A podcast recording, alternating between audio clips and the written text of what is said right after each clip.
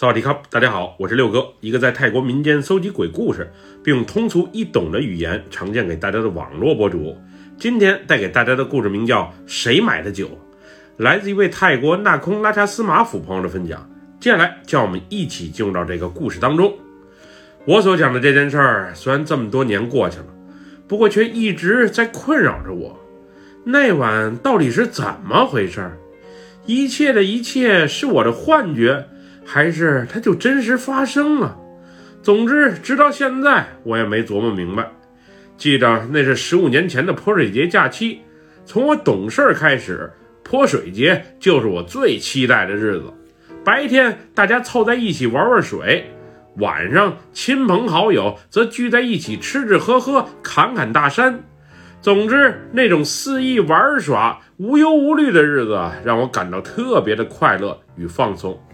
成年之后，虽然我学生时代的好朋友都各奔东西了，不过每逢泼水节，只要我们有时间且有条件回老家，大家都会聚在一起，开开心心的欢聚这个快乐的节日。那会儿，我们几个白天拿着水桶、水盆以及水枪，在老城区慢慢悠悠地转着，看着年轻貌美的妹子，就上前狂泼一番。每当看到他们露出痛苦表情的时候，我们都有一种啊说不出来的快感。不过细想起来，年轻的时候我们也挺坏的。为了省钱，大桶里面的水都是从小河沟里面盛的。为了让被泼水的人更痛苦一些，有时我们还会买大块的冰放在水桶里面降温。总之，那种冰冰凉凉的水，无论是用水枪滋到人身上，还是用水盆泼到人身上，无论男女，基本都会激起啊一声声的尖叫，而我们也乐此不疲。我和我现在的老婆就是泼水节玩水的时候认识的。原本我们只是想单纯的交交男女朋友，谁曾想最终搞成了奉子成婚。而有责任心的我只能无奈的接受这毫无准备的一切。不过我现在的生活也算是幸福。就是妻儿合起伙来欺负我的时候，我确实是挺委屈的。不过这也是一种幸福的体现吧。那会儿我和女友啊刚认识没多久，还正处于热恋阶段。白天玩完水之后，晚上我也给她领回了家，和我那些狐朋狗友们啊好好认识一下。那会儿每人都有恋人，而我女友也属于那种肤白貌美、大长腿一类的。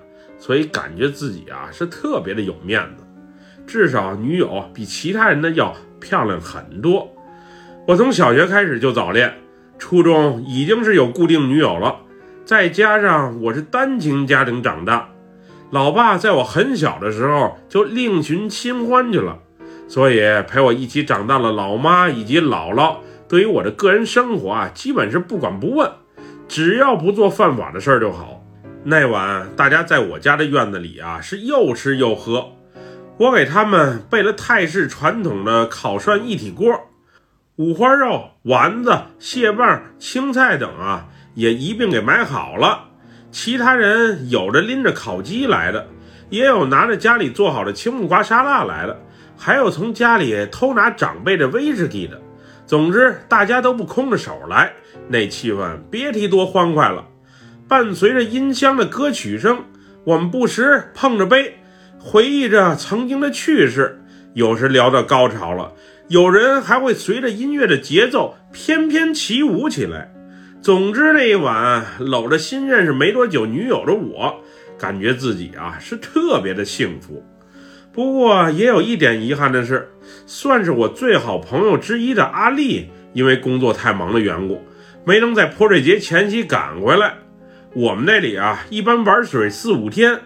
阿丽当时说，他会尽量往回赶，毕竟曾是我们几个开心果的他，幽默细胞特别的多。从小到大，只要他在现场，气氛就肯定不会冷下来。那会儿的他已经是一个成功的销售了。总之，一个月的奖金加提成，要比我们这些在工厂打工，又或者开小买卖的商贩要挣得多多了。那晚我们从下午四五点钟一直喝到晚上九十点。说句实话，虽然我酒量还行，不过那时啤酒、威士忌混着下肚的我，已经是有些醉了。我其实是想早点回屋休息的，毕竟女友认识没两天，新鲜感满满。我是想趁着还清醒的时刻，再与她激情的碰撞一番。无奈那群狐朋狗友啊，谁也不急着走，于是啤酒一杯一杯的继续喝着，搞得我最后坐着都不时的打晃。要不咱今天就到这儿吧，明天还得接着玩水呢。你急什么呀？现在才几点？咱哥几个一年也聚不了几回，再待会儿。刚才阿丽还给我打电话说，今晚啊，她从曼谷往回赶，一会儿咱要是没散的话，会过来找咱们。我靠，今晚阿丽也过来了，他一个人还是带着女友一同过来？你可千万别和他提女友的事儿，小心他跟你急。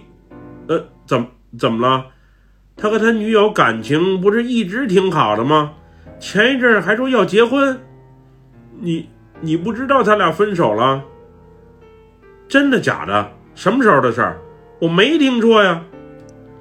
他女友给他戴绿帽子了，被他撞见了。总之挺闹心的。今天阿丽啊，要是不主动提这事儿，你们可谁也别多嘴，免得又埋怨我嘴不严实，藏不住话。之后的我已经是喝得天昏地醉了，而我女友则早已回屋，躺在了沙发上呼呼大睡。虽然那时心里有些犯痒，特别想把女友叫起来偷偷的亲热一番，不过后来我被他们惯的就快尿裤子了。别说干那事儿了，就连小便我都是直接在身旁的墙根解决的。大约十二点钟左右，我隐约中先是听见一阵摩托车的轰鸣声，之后就在我迷迷糊糊准备再次打个盹儿时，一个声音从我身旁传来：“小易，好久不见呀，你怎么还是这么猥琐呀？”我顺着这熟悉的声音一瞅。这不是阿丽吗？你还真赶回来了。那会儿的我一定是醉了。我记得我特意拿了一个杯子，用手啊从冰桶里掏了几块冰，并倒上了些瓶根里的酒，递给了他。他第一次没接住，杯子还差点掉在地上了。我记得特别清楚。后来其他朋友过来和他闲聊了几句，而我自己又迷迷糊糊的坐着睡了过去。没酒了，没酒了！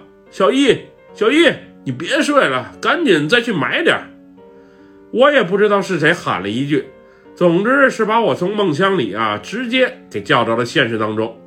那会儿我看大家喝的都挺尽兴，有些朋友啊因为工作的缘故，明天就得赶回曼谷，所以我想了一不做二不休，今晚就索性喝个够吧。一摸裤兜里还有钱。于是起身，踉踉跄跄的就往门口走，准备去巷子口李大妈那里啊再买点。以前没有七十一便利店的时候，我们这些小孩子想吃零食、想喝饮料了，都会去李大妈开的小卖铺去买。这么多年过去了，虽然周边便利店没少开，不过李大妈的小店始终在坚持的。有时钱没带够，他还会好心的让我们这些街坊邻里们啊赊个账。不过那会儿的我也不清楚李大妈的小卖铺还开没开着，毕竟已经是午夜时分了。小一，我看你都醉了，你还是老老实实在家里待着吧，我去买。那那多不合适啊！你刚来就要你出门去买酒，和我还客气啥呀？咱们都兄弟这么多年了，那。那我把钱给你，给你，拿着。阿丽拍了拍我的肩膀，就什么也没说的往巷子口的方向走去。当时望着这熟悉的背影，我总觉得哪里怪怪的。不过因为实在是太醉了，最终不听话的双腿又招呼我，继续坐了回去。后来发生了什么事儿，我是实在记不住了。总之，我再一睁眼，已经是第二天清晨了。当时的我，是被一阵尿意所憋醒的。那会儿我起身一看，这帮孙子走之前也不知道给我简单收拾一下，满地的啤酒瓶子和垃圾，而且整个院子啊都是尿骚味儿，真是太气人了。之后，原本睡在门口瓷砖上的我，叫醒还在沙发上打着呼噜的女友，就回自己那屋啊亲热了。等我俩回笼觉起来的时候，我妈已经在收拾院子了。我女友倒是挺有眼力劲儿，连脸都没洗，就上前把老妈手里的扫把给夺过来，然后帮着清扫院子里的垃圾。你们昨晚可真是没少喝，你血压高还喝这么多酒。就不怕身体出问题？出啥问题呀？我这身体好着呢，是不是小花？说完这句话之后，我色眯眯地瞄向了刚和我快活一番的女友小花。这时，一阵急救车的声音从院外袭来，嗡哇嗡哇哇哇，这是咋的了？大早上起来，谁家出事儿了？我匆匆走出院门口一瞅。应该是巷子口的方向，有人出事儿了。当时爱凑热闹的我，赶紧把 T 恤套上，就匆匆往巷子口的方向走去。等我到达善堂急救车旁边的时候，几个工作人员正从李大妈的小卖铺里啊往外抬人呢。这这是怎么了？出啥事儿了？我迫不及待地问了一下身旁看热闹的邻居。李大妈走了。什么时候的事儿啊？昨晚阿丽还来李大妈店里买酒呢，怎么说走就走了呢？昨晚，不可能吧？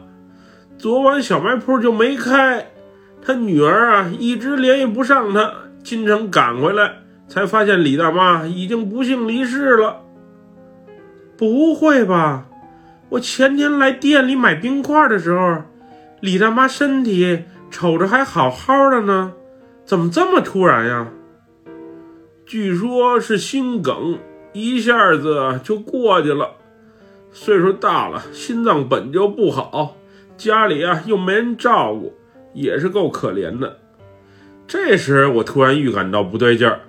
昨天阿丽去小卖铺买酒，她到底是买没买酒回来啊？我后来就醉了，还真记不起来了。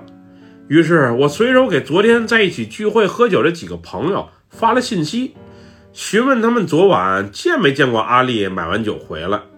不过奇怪的是，有人声称见到阿丽拎着一袋子啤酒回来，有人声称阿丽后来就不知所踪，更有人说昨晚就根本没见到过阿丽的身影。总之是说什么的都有，给我搞得也挺迷糊。其实当时发信息前啊，我是先给阿丽拨了一通电话的，不过电话那头始终是关机状态，所以后来才会想到问问身边的朋友。这一切的一切实在是太蹊跷了吧！我清楚的记着，阿丽是来我家找我们一起喝酒的呀，我还给她倒了一杯呢。她去巷子口买酒的时候，还拍了拍我的肩膀。我记得自己是有感觉的呀，不会有错呀。我那会儿啊，越想越迷糊，越想越纠结。于是回家后，骑着摩托车就出了门。原本我是想带着女友一起去的，不过那会儿啊，她正与我妈聊着正欢，所以也就没搭理他俩。等我到阿丽家门口的时候，正巧遇到他妈在慌慌张张的锁门，我大叫了一声：“阿姨！”还给他妈吓了一跳，阿姨看我来了，什么话还都没说，眼泪就先不由自主的从眼眶里流了出来。你你你都知道了，知道什么呀？阿姨，阿丽呢？当我提到阿丽俩字的时候，原本就略带哭腔的阿姨更是一下子崩溃失声痛哭了起来。啊啊，阿丽啊。阿丽，这这出车祸死了，死了，什么时候的事儿？不会吧？昨晚他还去我家找我们几个喝酒呢。昨昨晚，呵呵呵，怎么可能啊？他昨晚骑摩托从曼谷往老家赶，不慎被一辆大卡车给刮倒了，人当场就不行了。怎么可能昨晚去你家呀？当时的我彻底的懵了，我不会记错呀，我也确实看见阿丽来我家了。不仅是我看见了，我的许多朋友也看见了。这到底是怎么一回事啊？那天带阿姨走后，我回家换了身衣服啊，就叫上昨晚聚会的三名好友，往阿丽所在的医院赶。奇怪的是，和阿丽关系比较好的我以及另外两名好友，昨晚确实都看见了阿丽的到来，而另一个只和阿丽有过几面之缘的朋友。却不记得阿丽啊是何时来过了，而且其中一名好友还特别强调，阿丽是拎着一兜子啤酒回来的，还自言自语地说是从李大妈的小卖铺买的。李大妈昨天就心梗死了，小卖铺就没开门。即使阿丽真实来过，不过也不可能是从那里买的酒啊。但这名好友啊，昨天确实也没少喝。而且还抽了点迷烟他的话是否可信，那还真值得商榷。后来，当我们到达阿丽所在医院的时候啊，我们几个才确信阿丽确实是走了，而且死相还特别的惨。这突如其来的打击，导致后来几年的泼水节，大家聚会的兴致都不高，酒更是基本不喝，就草草散去了。而也正是阿丽走后没多久，我女友就怀孕了。掐指一算，没准儿就是那天清晨的激情让我俩中彩了，也就是孩子的出生让我心情啊稍微好受一些。不然好兄弟的突然离世，我还真的很难从悲伤的情绪中缓过来。这就是我的故事，我亲身经历的故事。至于那晚是怎么一回事儿，我和我朋友至今也没想明白。也许是车祸后的阿丽还没意识到自己已经死亡的事实，心中还在惦记着我们这些好友们，所以才会在我们面前现身吧。李大妈也是够可怜的，辛苦了一辈子，挣了钱养儿养女，最后没能享清福，儿女还为那点遗产啊争得脸红脖子粗，真是够悲哀的。总之，人这一辈子。真的不好说会发生什么，及时行乐，顺其自然吧。想太多，顾虑太多没用，活好每一天就成。至于能挣多少钱，能发多大财，别太纠结，也别想太多。命里注定的，你有就有。顾虑太多，期望太大，活着累也不开心。您说是不是这个理？本期故事就分享到这里。喜欢六哥故事的朋友，别忘了点赞和关注哟！咱们下期节目再见，么么哒，拜拜，扫地卡。